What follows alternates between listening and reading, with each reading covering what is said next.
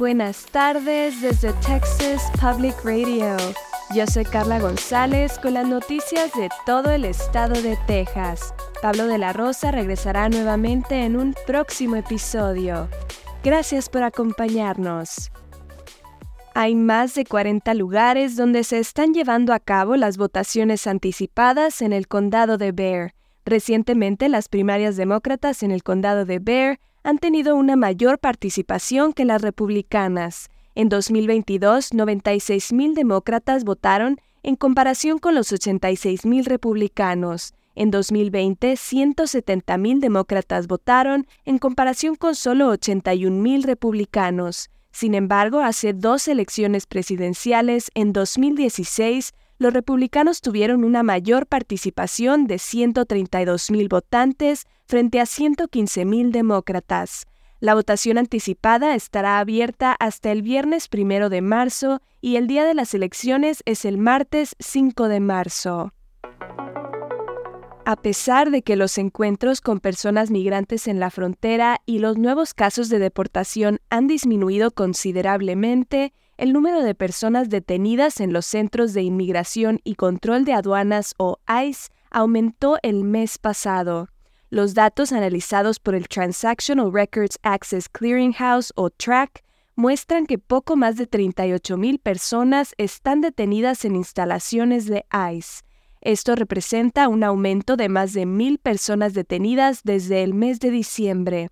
Las instalaciones de detención en Texas albergan al 39% de los detenidos por ICE.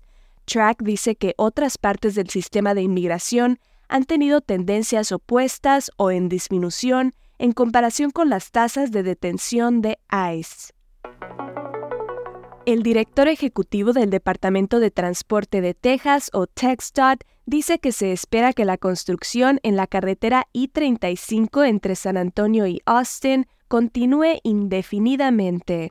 El estado de Texas recientemente superó los 30 millones de residentes y los funcionarios dicen que las mejoras en las carreteras deben mantenerse al ritmo del crecimiento.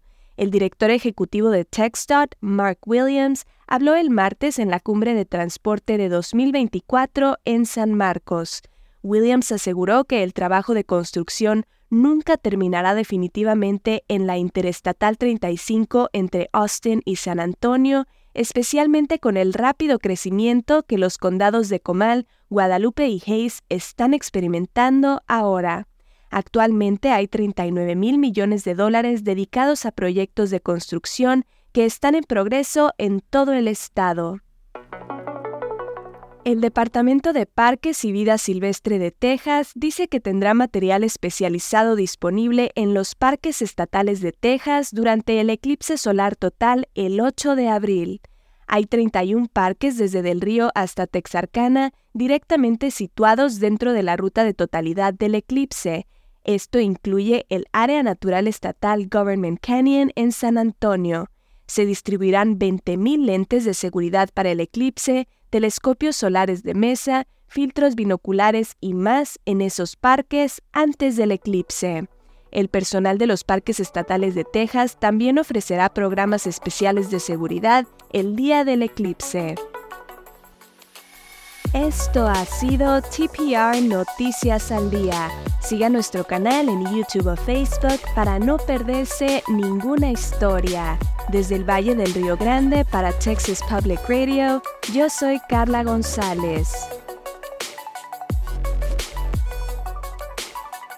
Con el equipo de investigación especial más grande de Texas, hemos recuperado más de 13 y medio millones de dólares, protegiendo a negocios como el suyo. Somos un socio luchando contra el fraude en la compensación para trabajadores. Su negocio es más seguro, más fuerte, mejor con Texas Mutual.